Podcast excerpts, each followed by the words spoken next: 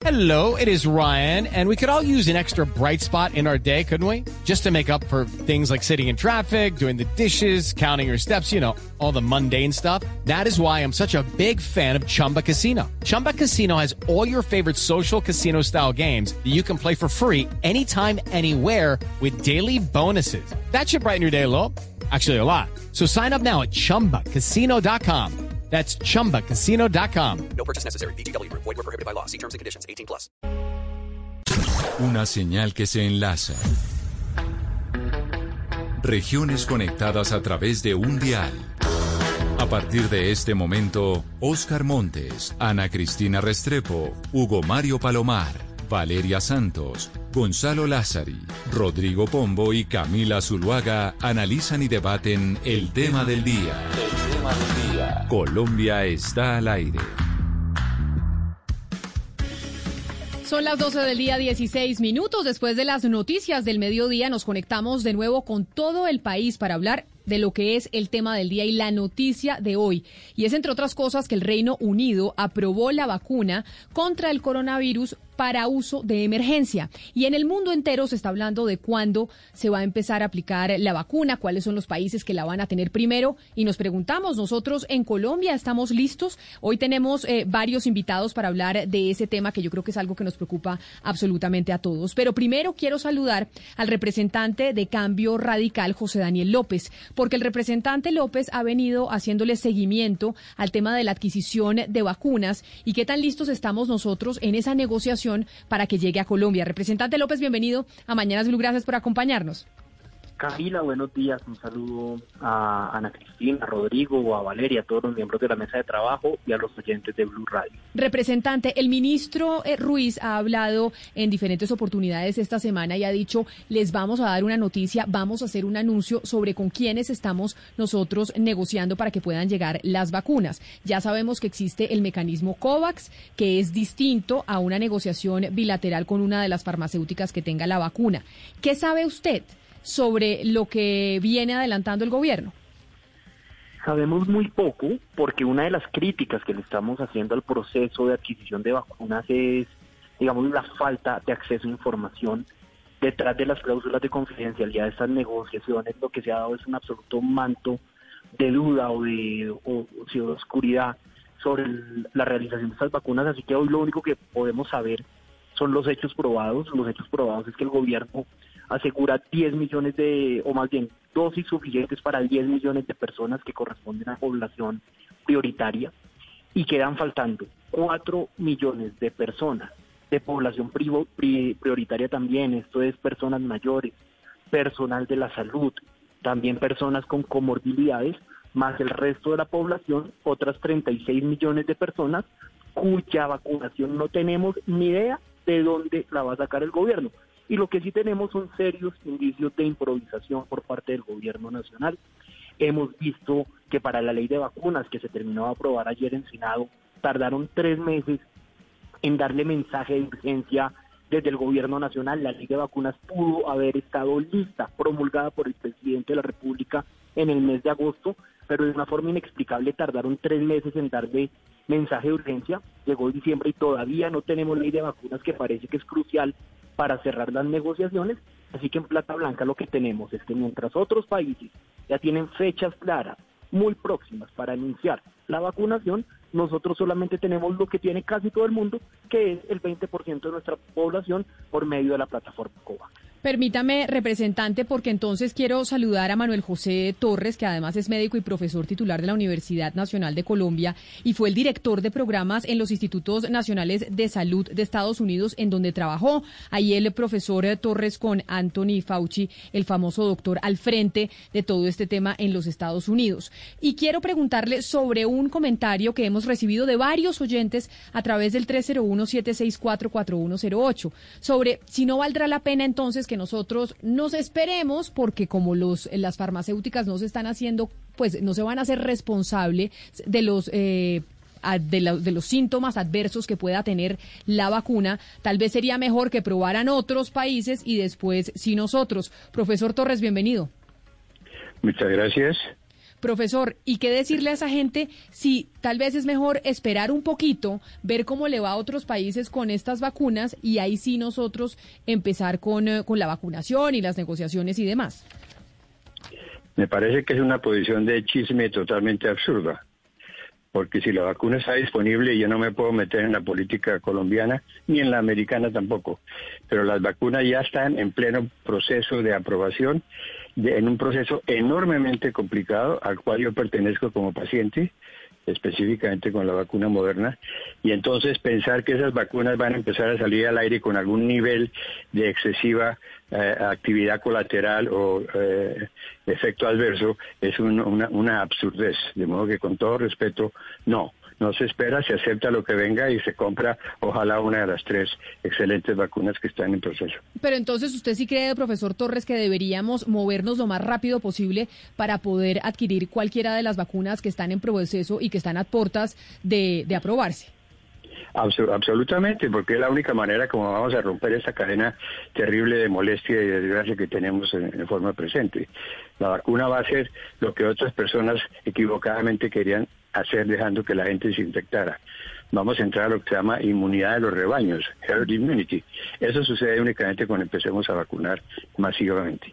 Y por último, quiero saludar también a Sebastián Castro, que es químico farmacéutico, que es especialista en gerencia con una amplia experiencia en la implementación de programas de mejoramiento en la gestión de procesos de cadenas de frío y en el mejoramiento de la eficacia y la eficiencia de los procesos de distribución de medicamentos. Doctor Castro, bienvenido y la pregunta para usted sería, ¿cuál de las vacunas que ya están en proceso debería empezar a adquirir el gobierno colombiano? ¿Con cuál deberíamos hacer una negociación porque sería la que más nos beneficia de acuerdo a nuestras capacidades?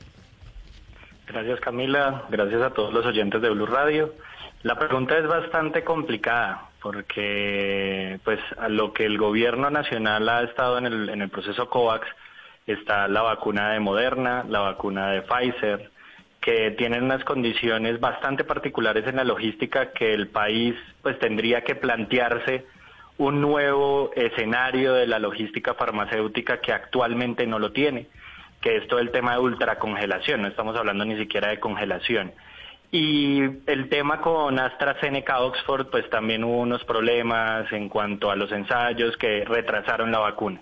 Entonces, bien lo decían pues quienes están compartiendo el panel, el país tiene que, que, adquirir una vacuna y al final de cuentas, además de adquirirla, pues debe prepararse para ella, la que esté.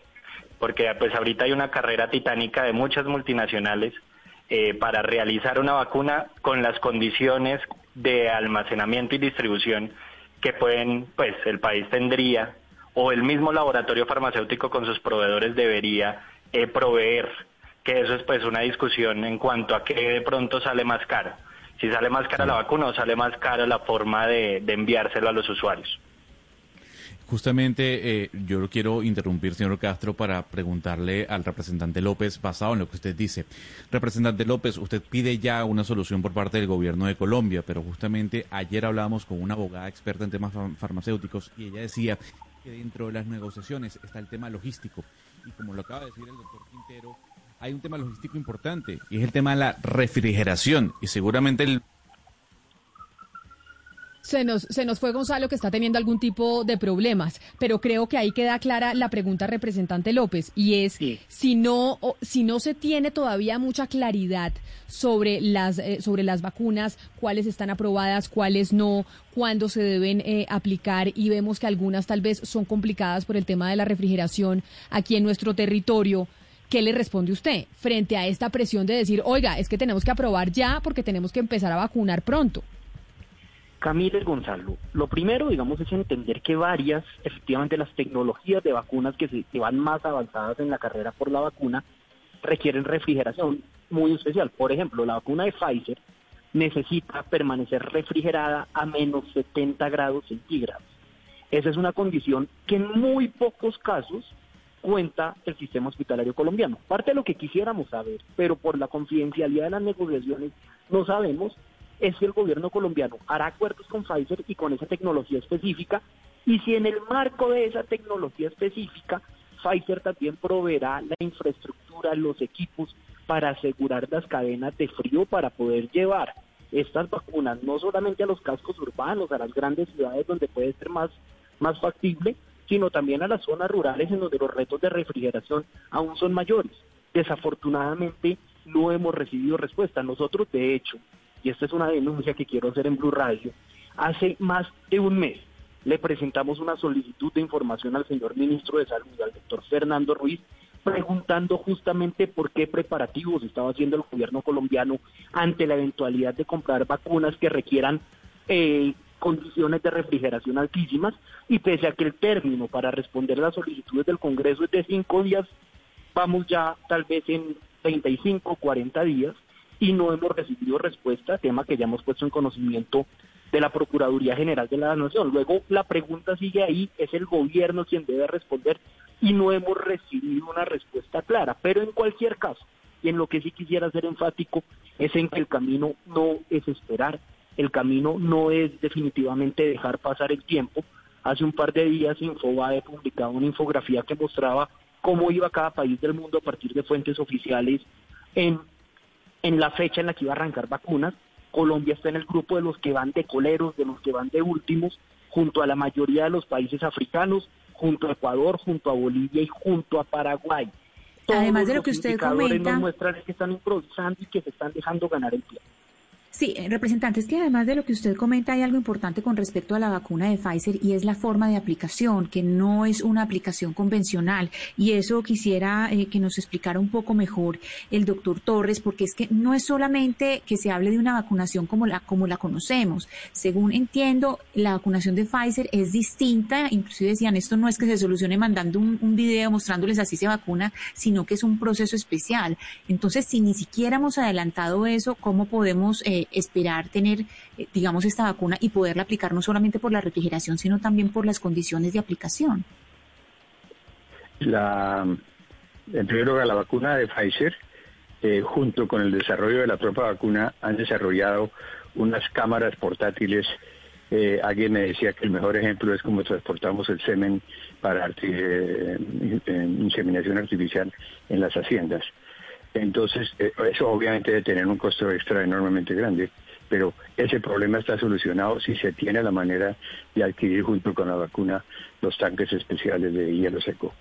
En segundo lugar, lo de la vacuna, la vacunación específica, la aplicación de la inyección, precisamente está basada en que esa, esa vacuna va a estar a una temperatura tan enormemente grande que requiere un manejo distinto, puesto que si inyectamos a ese nivel de temperatura en el músculo humano, vamos a producir un daño. Por lo tanto, la diferencia de vacunación es precisamente por el, viento o temperaturas demasiado baja. Ahora bien, esto se soluciona aprendiendo y entrenando a la gente. No me parece un problema demasiado grave, pero hay que tomarlo en cuenta. Representante López, usted estaba hablando, estaba mencionando ese mapa de Infobae que muestra que estamos de últimas en la cola. Eh, ayer justamente Alejandro Gaviria, el rector de la Universidad de los Andes, publicó un texto en el tiempo en donde dice que no hay que escuchar a estas voces críticas que dicen que no se ha hecho lo suficiente por estar en, de primeras en la fila y que más bien hay que esperar pide cabeza fría y cautela, pues dice que vacunar masivamente a la población con un producto del que se sabe poco equivale a hacer un experimento clínico con humanos en nuestro país. Y él aboga, digamos, por esperar, mirar qué está pasando afuera, tener cautela y así además poder negociar con estas farmacéuticas teniendo en cuenta nuestras propias características como país, que es lo que no podríamos hacer en este momento. ¿Usted qué le respondería a Alejandro Gaviria? Yo tengo el mayor respeto y la mayor admiración por el doctor Alejandro Gaviria, pero en esto definitivamente no coincido con él ni con quienes lo acompañan en, en, ese escrito, en este, en no, no en el escrito en general, que por ejemplo en el tema de responsabilidades jurídicas hace recomendaciones supremamente pertinentes, pero en el tema de esperar y de dejar que pase el tiempo para que se decante la información científica sobre la vacuna, yo creo que hay que tener en cuenta tres elementos por lo menos. Primero, la posibilidad de saber cuáles van a ser los impactos colaterales no previstos de la vacuna solo se va a lograr al cabo de cuatro o cinco años, que es cuando vamos a tener el tiempo para observar el comportamiento de quienes fueron vacunados por primera vez y pues desarrollaron su vida normalmente y claramente, digamos, ninguna sociedad está en la capacidad de darse ese lujo. Segundo, los llamados a anticiparse en la carrera por la vacuna no son algo exótico del debate colombiano.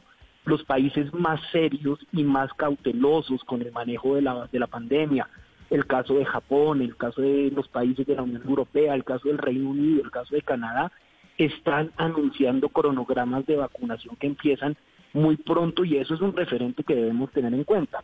Y en tercer lugar, uno de los argumentos en contra, digamos, de anticiparse en la compra de vacunas apunta a la, a la posible pérdida de recursos del presupuesto general de la nación, de recursos públicos, y ahí es muy importante recordar algo que decía Michael Kremer, el Premio Nobel de Economía del 2019, y es que se estima que por cada peso invertido en vacunas, aún habiendo pérdidas por la naturaleza experimental de esas vacunas, el retorno en empleo, el retorno en vidas salvadas, el retorno en costos hospitalarios, el, el retorno en tributación es de uno, es por un peso invertido, cinco pesos retornados luego aún sabiendo que puede llegar a invertirse en vacunas que eventualmente no sean exitosas, en la foto grande sin duda termina siendo una buena decisión de gasto público.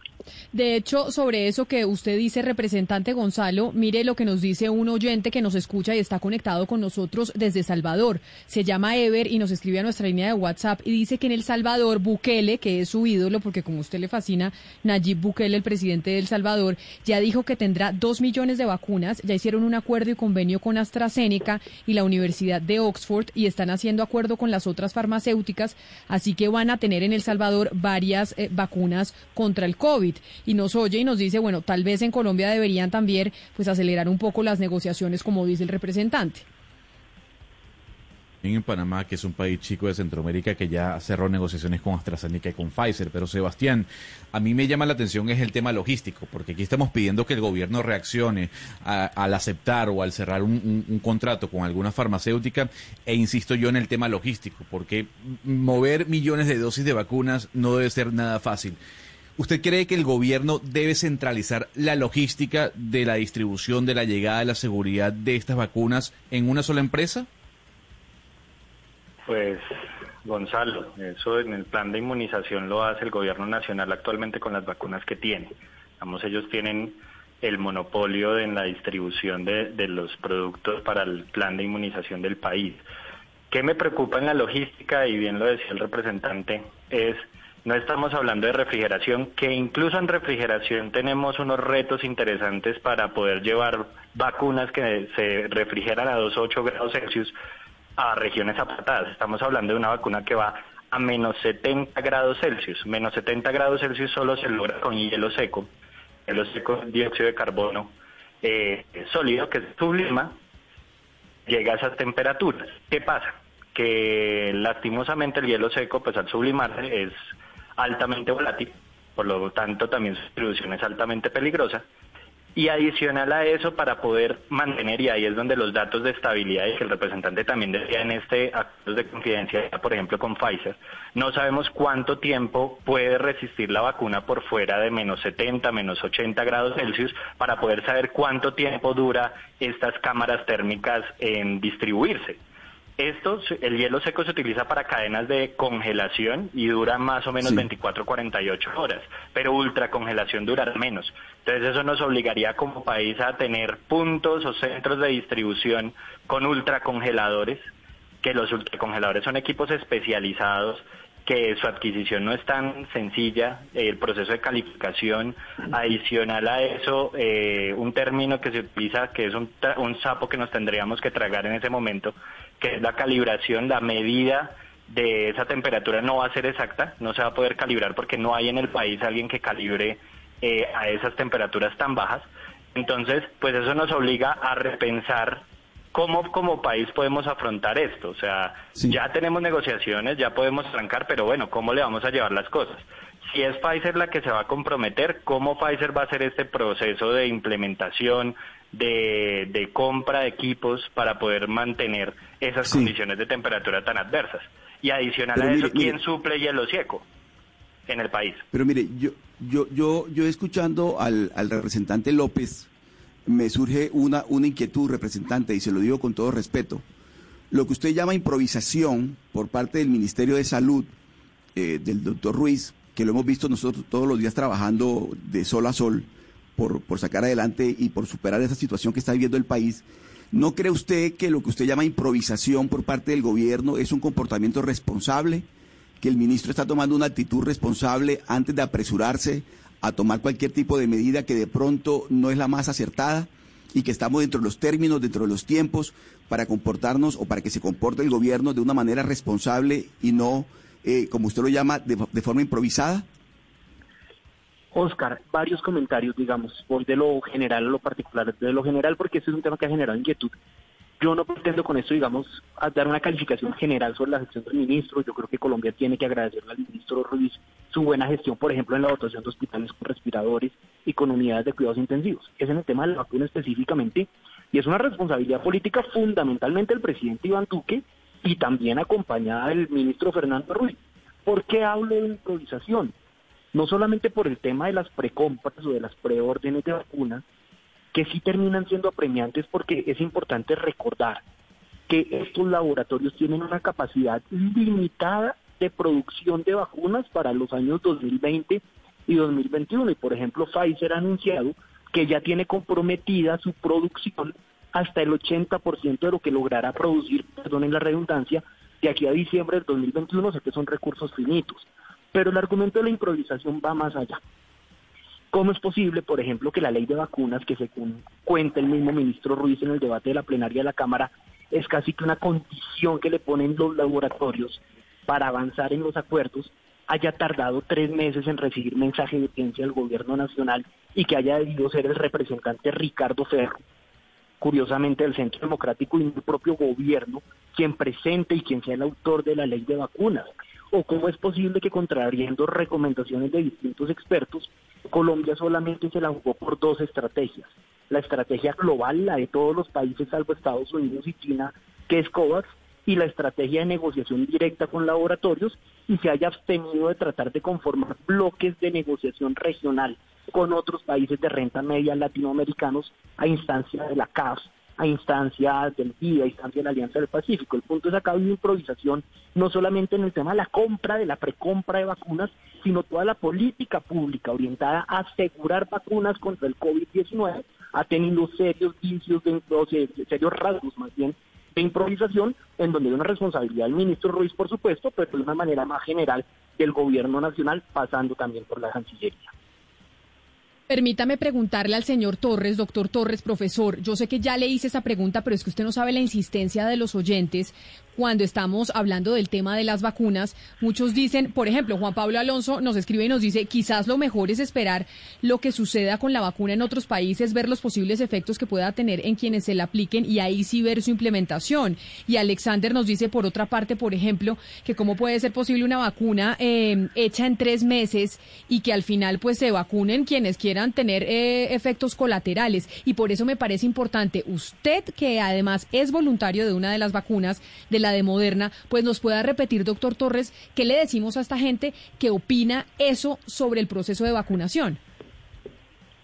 En primer lugar, lo más importante es recordar el enorme eh, nivel de población en que cada una de estas vacunas se ha ensayado. De modo que dar la idea de que como que está cayendo la vacuna a Colombia son los primeros ensayos humanos en colombianos, de nuevo, con todo respeto, es totalmente absurdo. El, número de personas en cada uno de los ensayos, uno de ellos en el que yo participé, van entre 20 mil y 50 mil personas que ya han tenido la vacunación y cualquier efecto colateral, que hasta el momento son mínimos, eh, eh, ya quedaron estudiados. Habrá excepciones, pero eso pasa en todas las situaciones humanas en que hay un cierto nivel de riesgo. Pero ese riesgo en este caso, por la manera como se han llevado esos estudios tan enormemente eh, ejemplares en ese sentido, no, entonces me parece que ese peligro es totalmente inadecuado como freno para hacer lo que tenemos que hacer, que es traer la vacuna lo más rápidamente Estamos hablando hoy aquí en Mañanas Blue cuando Colombia está al aire de qué tan preparados estamos para la vacuna, sobre todo por la noticia internacional que se presenta hoy, muy importante desde el Reino Unido, y es que ya están listos los británicos para empezar a aplicar la vacuna porque ya aprobaron una de las vacunas para poder empezar a distribuirla. En este momento está hablando el primer ministro Boris Johnson con dos miembros de su gabinete precisamente explicando cómo va a ser la aplicación de la vacuna.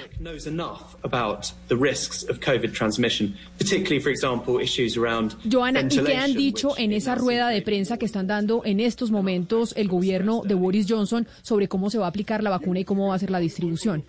Camila, en este momento de Boris Johnson, el primer ministro británico, está acompañado del subdirector médico del gobierno, el profesor Jonathan Van Tam, y también por Simon Stevens, el director ejecutivo del ente regulador que le da luz verde a esta vacuna. Ellos celebran la decisión. Además, informan que desde la próxima semana la prioridad está en aplicar la vacuna a las personas que residen en estos hogares de cuidado y también a sus cuidadores. Esa va a ser parte del, de la primera etapa de la aplicación de esta vacuna desarrollada por Pfizer y BioNTech. Dentro de las otras cosas que están resaltando, dicen que hay desafíos logísticos y que este proceso les va a permitir recuperar sus vidas, reactivar la economía, ya que la vacuna era uno de los elementos más esperados en medio de esta pandemia. Reino Unido ha sido una de las naciones, bueno, uno de los lugares más afectados por el COVID-19 y esto les va a permitir mirar el futuro con otra perspectiva. Por su parte, el secretario de Salud, Matt Hancock, que también ha hecho parte de estas últimas declaraciones, dice que serían 800 mil dosis para la próxima semana. Entonces vamos a ver cómo sería este proceso, Camila. Bueno, Camila, ya esa decisión hay algunas voces que sin duda alguna la han criticado. Primero lo hizo un eurodiputado muy ligado al partido Angela Merkel, que dice que hay que tomar los tiempos que dice o, o, que anuncia la Agencia Europea de Medicamentos, que es a finales de diciembre, darle el tiempo necesario que ellos necesitan para la aprobación de esta vacuna. Y precisamente la Agencia Europea de Medicamentos ha dicho, este tipo de respuestas o este tipo de aprobaciones necesitan ser certificadas, necesitan un tiempo que aunque sea un proceso burocrático, llevan eh, o, básicamente ma mantienen a raya lo que vamos a tomar o la decisión que vamos a tomar para final de año. Así que también críticas sobre lo que ha dicho Boris Johnson y la reacción de lo que ha salido desde el Reino Unido. Reaccionando la Unión Europea precisamente a la noticia del día, los británicos anunciando que empiezan la vacunación porque aprueban la vacuna de Pfizer y BioNTech que tiene un 95% de efectividad, Joana, y por eso está el gobierno en este momento anunciándole básicamente al mundo cómo va a ser ese proceso. Ellos eh, reconocen que ha sido también un viaje emocional, que ha sido trascendental y que ha sido un esfuerzo internacional, que ellos han sido los primeros, pero esperan no ser los únicos pronto y a finales de año ya esperan dar unas buenas noticias al resto del mundo sobre la efectividad y cómo la han recibido sus ciudadanos el imperio, que era el Reino Unido, también en alianza con los Estados Unidos, el actual, que hacen esta vacuna, la primera aprobada y que se empieza a aplicar. Ahora sí, doctor Pombo, después de escuchar lo que está pasando con los ingleses que están anunciando todo el proceso de vacunación, adelante con su pregunta.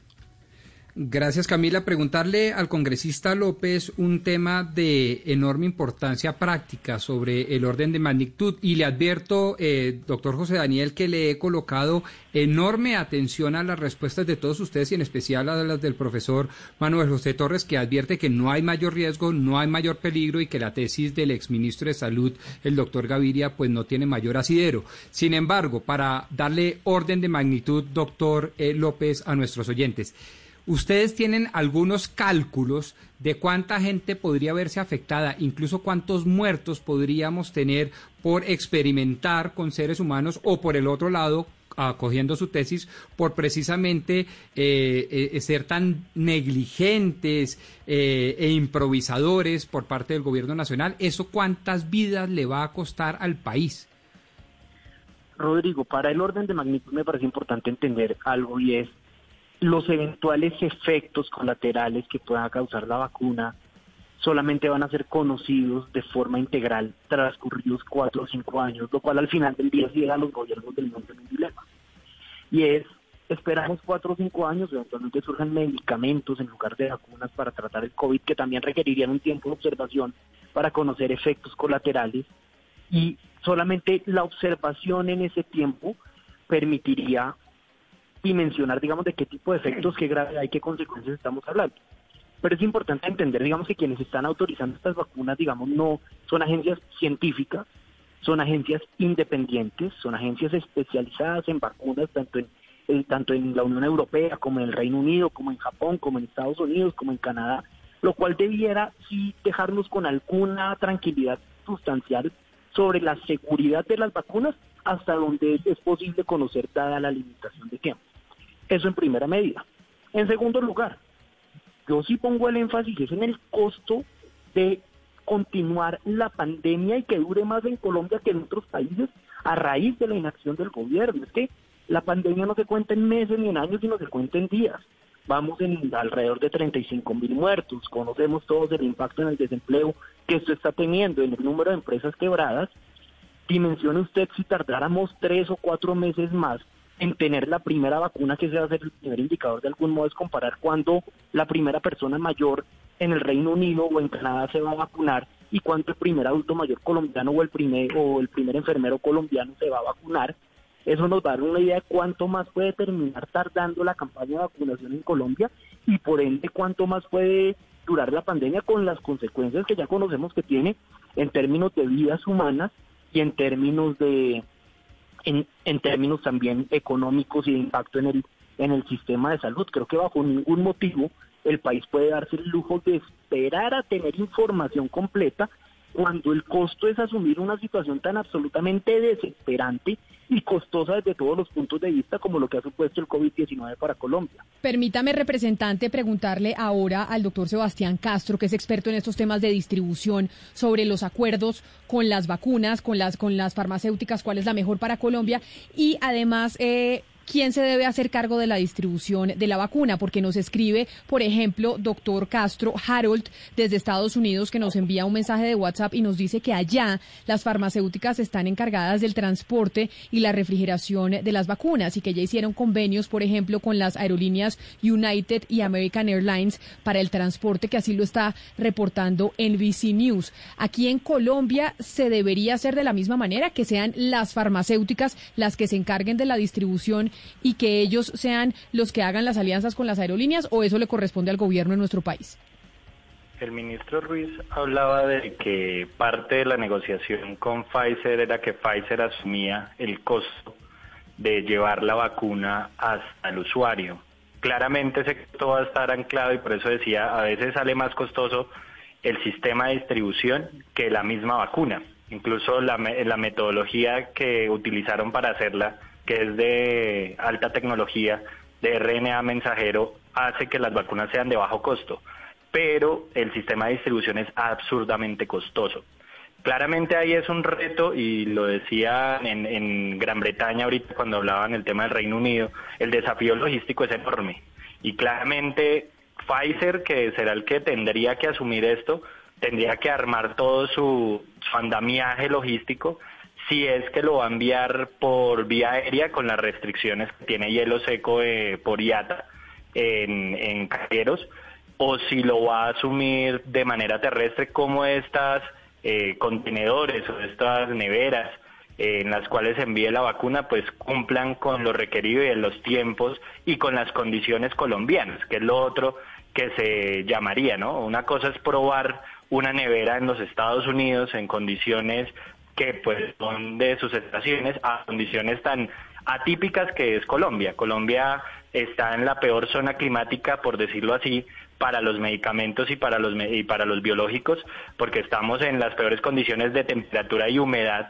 que puedan afectar la distribución. Entonces también es que eso esté claro, o sea, que para la forma que vaya a distribuir, sea Moderna, Pfizer, que es la más cercana, a la que tengamos, pues que sea claro cómo va a ser este modelo de, distribución y que no nos salga tan costoso eh, que termine siendo más caro esta distribución que la misma vacuna per se.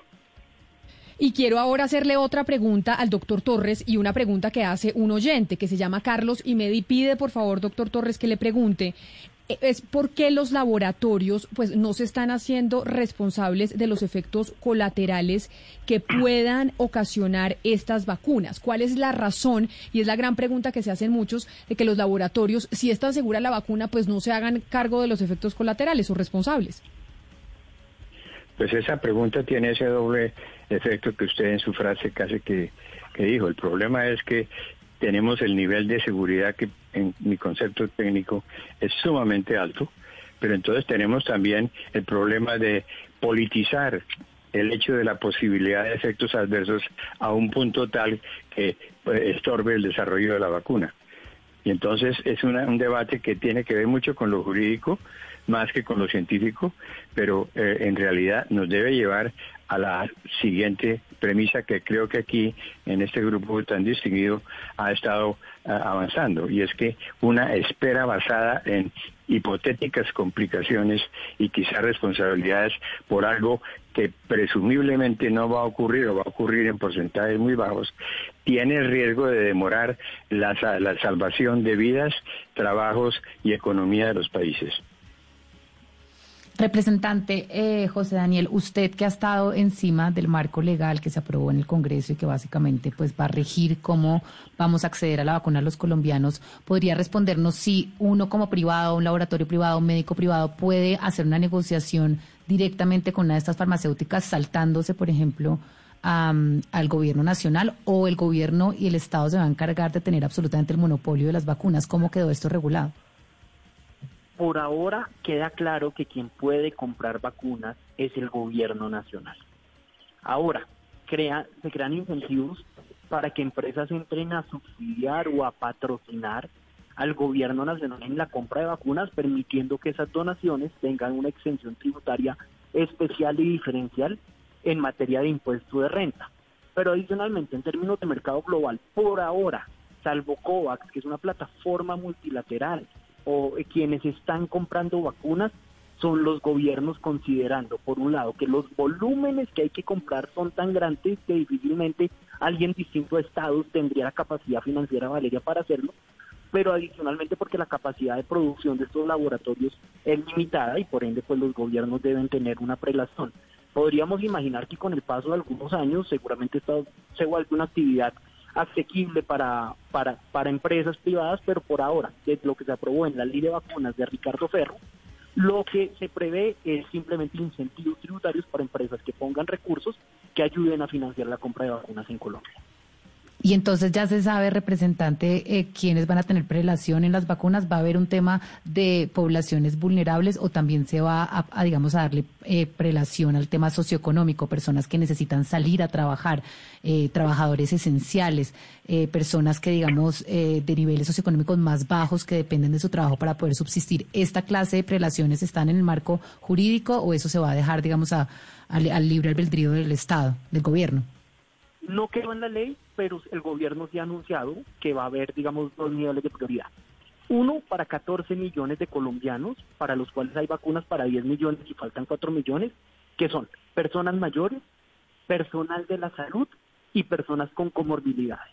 Ese es el primer grupo. El segundo grupo son todos los colombianos que no tienen ninguna de esas tres condiciones. Y eso, eso también creo que es cuestionable, digamos, una categorización tan gruesa, tan general, cuando por ejemplo estaba viendo que el Reino Unido tiene nueve categorías de vacunas mucho más detalladas, en donde por ejemplo la primera categoría específica es para las personas mayores, para las personas digamos mayores de 80 años y sus cuidadores si lo tuvieran, y luego pasa el personal de la salud y luego va por grupos de edad de 5 años en 5 años dejando de últimos en el noveno nivel de prioridad a todos aquellos que tengan menos de 50 años, no trabajen en el sector salud y no tengan comorbilidades. De algún modo siento que es un cronograma más completo, más detallado, con nueve categorías y no con dos categorías absolutamente gruesas como ocurre en el caso colombiano. Representante, permítame porque acá tengo a un oyente, Joana, y usted que está haciéndole seguimiento a la rueda de prensa que estaba dando Boris Johnson en el Reino Unido con esta noticia mundial de la aprobación de la vacuna de Pfizer y BioNTech y la aplicación en ese país. Dice G. Cuervo que la tan nombrada vacunación del Reino Unido es como de 800 mil personas y mayores de 80 años, que tienen aproximadamente 10 etapas y que una persona de 50 años pues se va a terminar eh, vacunando dentro de un año y los jóvenes en el 2022. Sí, van a ser etapas bastante lentas y comienzan por las personas de 80 años, especialmente, como lo nombrábamos hace un momento, las que están en hogares de ancianos y también a los trabajadores que los acompañan. Luego siguen los de 75 años, luego siguen los de 70 años, luego 65, 64 y así va bajando 60, 55, 50 y está por determinar la prioridad del resto de la población de edades de 40 en adelante se calcula que eh, Reino Unido haya adquirido cerca de 20, de 40 millones de dosis de la vacuna de Pfizer y BioNTech y suficiente para vacunar a 20 millones de personas con dos dosis administradas con 21 días de diferencia.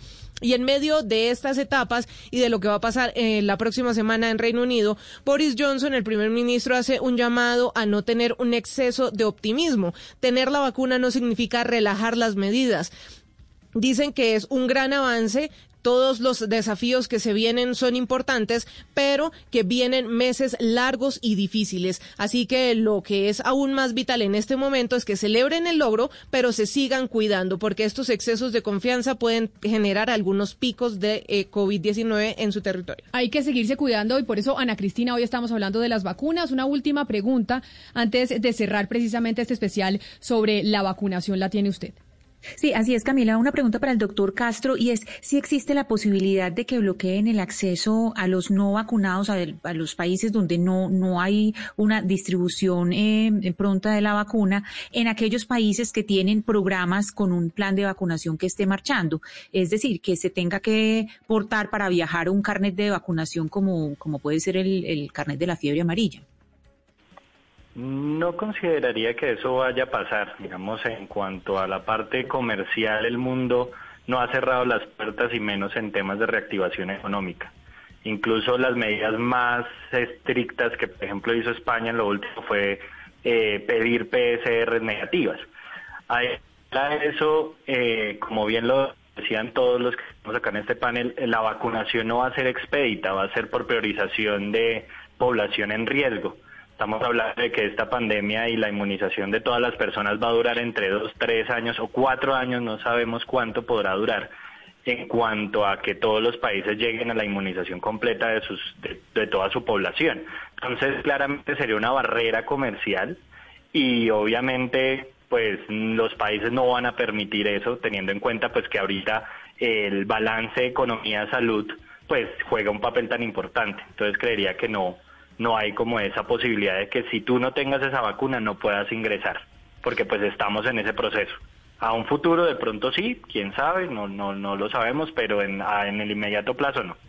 Pues precisamente estábamos hablando con tres personas expertas que están haciéndole seguimiento a ese tema de las vacunas aquí en Colombia, después del anuncio que hizo eh, el Reino Unido con la aprobación de Pfizer y BioNTech su vacuna contra el coronavirus al doctor, al representante José Daniel López, mil gracias por habernos acompañado, a Manuel José Torres, médico y profesor titular de la Universidad Nacional, también un placer haberlo tenido nuevamente con nosotros, y a Sebastián Castro, también experto en estos temas, gracias por habernos pues dado más luces sobre el asunto de la vacuna, en donde hay mucha gente que está reticente a vacunarse. Eso es lo que uno ve por lo menos en las encuestas y en los comentarios que recibimos durante este programa. Joana, ¿qué dijeron en la rueda de prensa Boris Johnson y su técnicos sobre ese tema.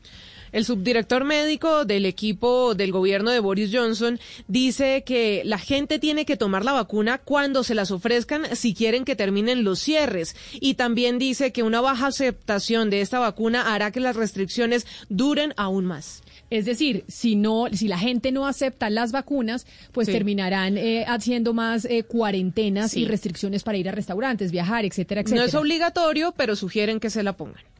No es obligatorio, pero sugieren que se la pongan y ya dijeron aquí nuestros expertos que la vacuna en Colombia no va a ser obligatoria. Gonzalo, sabemos dentro del panorama y dentro del cronograma cuando se habla de las otras vacunas y su aprobación, de Johnson y Johnson, de Moderna, etcétera, etcétera.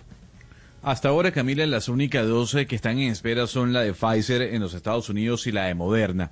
Ambas también eh, a la espera de la decisión en la Unión Europea. La de Pfizer, la FDA se va a reunir el próximo 10 de diciembre para su aprobación, la de Moderna será el próximo 17 de diciembre y en cuanto a la Unión Europea o a la Agencia Europea de Medicamentos sería ya para el 29 de diciembre que estarían discutiendo su aprobación. Como decía alguno de nuestros invitados, la de Oxford o la de AstraZeneca todavía está en la espera, luego de esos errores que dieron algunos de sus eh, de las pruebas que ellos hicieron en fase 3.